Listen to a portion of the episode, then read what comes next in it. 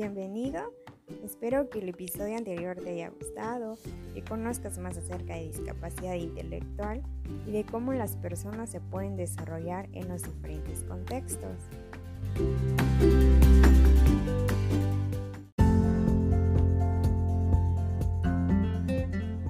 El tema que vamos a tratar hoy es habilidades adaptativas. Seguiremos con la misma línea del primero, pero ahora profundizaremos un poco más en el aspecto educativo. La semana pasada hablamos de rasgos muy generales de habilidades adaptativas en personas con discapacidad intelectual. Fueron como cimientos básicos, pero no tan explicados.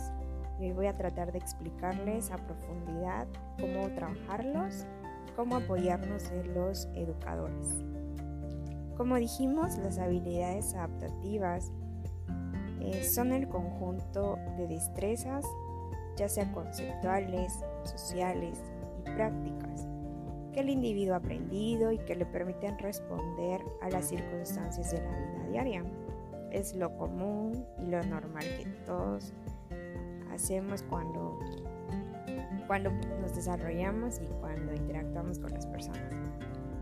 Así que aunque técnicamente esto debería ser tan real, así como lo es para ti, lo es para mí, debería ser de la misma forma en las personas con discapacidad intelectual, para ellos es un poco más complicado. ¿Por qué? Porque sucede que la conducta adaptativa continúa siendo un concepto relativamente poco conocido en México, que es el país en el que estoy, y, entre los profesionales de la educación no existe mucho conocimiento acerca de cómo trabajar las habilidades adaptativas y además qué son las habilidades adaptativas, que es lo más importante. En algunos otros países de Latinoamérica creo que se trabaja muy bien, en Brasil, en Argentina, en Colombia, son países un poco más desarrollados que México y muchos profesionales de la educación eh, en esos países hacen más por personas con discapacidad intelectual. Crean oportunidades laborales, crean oportunidades eh, educativas, de inclusión. Es muy normal, pero en el caso de México todavía no es un hecho Todavía se está trabajando por entender que las personas con discapacidad intelectual tienen un lugar dentro de la sociedad.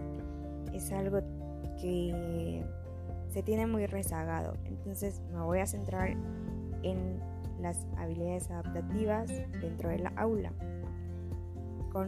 Es decir, eh, con los profesores de educación especial.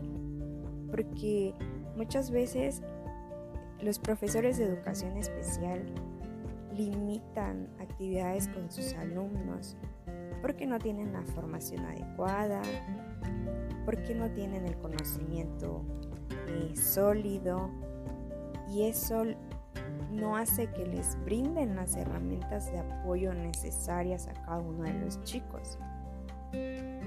Porque dentro del aula, como maestros, eh, Deben conocer profundamente a sus alumnos, relacionarse con ellos de una manera cercana para saber qué enseñarle. Prácticamente el alumno debe ser lo más importante del profesor cuando está en el aula. Debe tomar, el profesor debe tomar ese rol de ver a los alumnos como sus hijos como si ese joven, como si ese niño fuera literalmente su hijo, a quien le va a enseñar algo que le va a ayudar en la vida cotidiana. Si el, si el papel del profesor dentro del aula solamente es alguien que está ahí para que los niños estén bajo un cuidado, entonces no estamos entendiendo qué es un profesor verdaderamente. Un profesor es alguien que se dedica a enseñar, a instruir, a dar herramientas para que los niños salgan y se realicen. Entonces, en educación especial, los profesores de educación especial tienen dentro del aula a muchos niños, pero con diferente personalidad y con distintas habilidades. No porque tenga discapacidad intelectual va a dejar de tener habilidades y personalidad también. Entonces, no puedes enseñar lo mismo a todos sin saber cuál es su verdadera habilidad. Es lo mismo que sucede con los niños eh, aparentemente normales, por así decirlo, porque todos son normales, pero a los que están en una escuela regular, es lo mismo, no les puedes enseñar, bueno, si les enseñas un contenido de español, de matemáticas, pero cuando hablas de habilidades, les, tienes que enseñar algo diferente, de acuerdo a sus habilidades. Tienes que ver cuál es la habilidad que más desarrolla, trabajarla y mantenerla y pulirla y llevarla a tope, a full, para que dé el 100% de ese niño con esa habilidad. Como mencionaba, debemos de saber cuál es la verdadera habilidad de cada uno de los educandos. Y esto va de la mano con la familia. Si papá y mamá no trabajan habilidades desde casa con su hijo que tiene, no sé, síndrome de Down, difícilmente el profesor en la escuela de educación especial lo va a trabajar. Como consecuencia, estas situaciones tanto del profesor como de la familia, han provocado que se vea la educación especial como una guardería. Literal, a veces piensan que ir a educación especial es solamente para que me cuiden a mi hijo mientras yo trabajo. Es para que me cuiden a mi hijo mientras voy al mercado a hacer un mandado. Y no es eso el rol que toma educación especial. se va denigrando esa área de la educación por el trabajo que hacen los profesores y por el trabajo que hace también la familia. Entonces, si vemos a la escuela de educación especial como una guardería, no nos van a dar ganas de llevar a nuestro hijo a un salón a encerrarse. solamente vas a pensar que, ah, bueno, tengo que trabajar, o tengo que hacer tal mandado, o tengo que ir allá, o tengo que ir acá.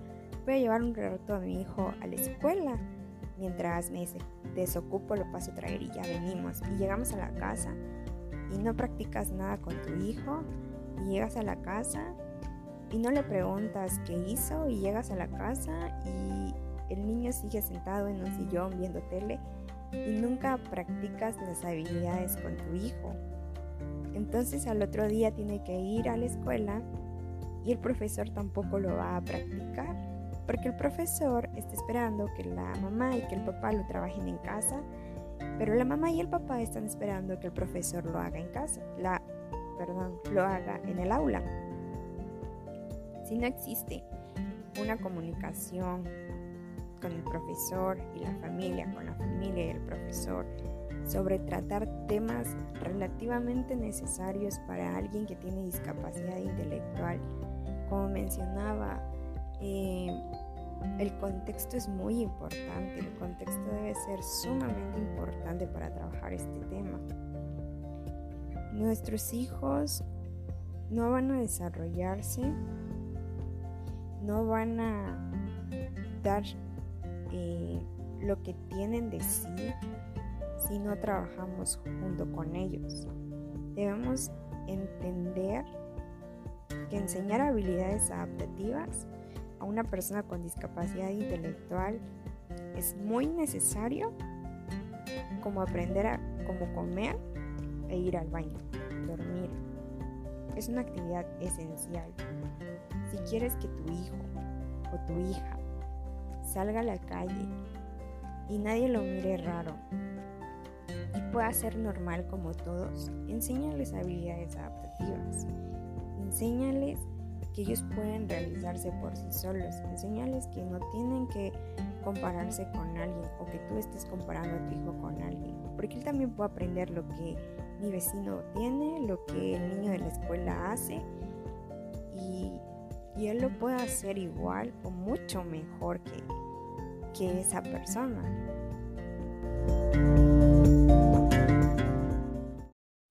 Para finalizar, quiero animarte, si eres profesor, a que te involucres con tus alumnos, que no seas ajeno a la vida de ellos, sino que simpatices un poco más, que los veas como tus hijos antes que, que verlos como tus alumnos.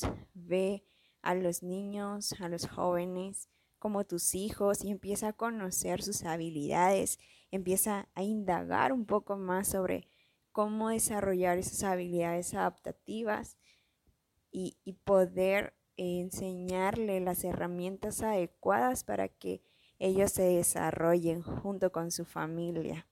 Y si eres papá, si eres mamá de un niño o un joven con discapacidad intelectual, también te animo a que puedas eh, trabajar con ellos esas habilidades. Si tú ya identificaste cuál es la habilidad que tiene tu hijo, qué es la peculiaridad que lo caracteriza, trabaja con ello. esfuérzate por darle lo mejor para que esa habilidad se potencialice y dé resultados que van a favorecer muchísimo la calidad de vida de tu hijo. Espero que este tema te haya servido, que sea un tema que tú puedas desarrollar con tu hijo, que puedas trabajar con tu hijo. Y si te interesa algún otro tema, si quieres conocer algún otro tema o si quieres contactarme por Facebook, tenemos una página que se llama Compasión por la Inclusión. Separado, no es compasión, es compasión por la inclusión. Puedes encontrarme en Facebook y podemos interactuar, podemos hablar muchísimas cosas más, si te parece. Y nos vemos la siguiente semana, si Dios permite, con un nuevo tema y con nuevas relevancias. Dios te bendiga.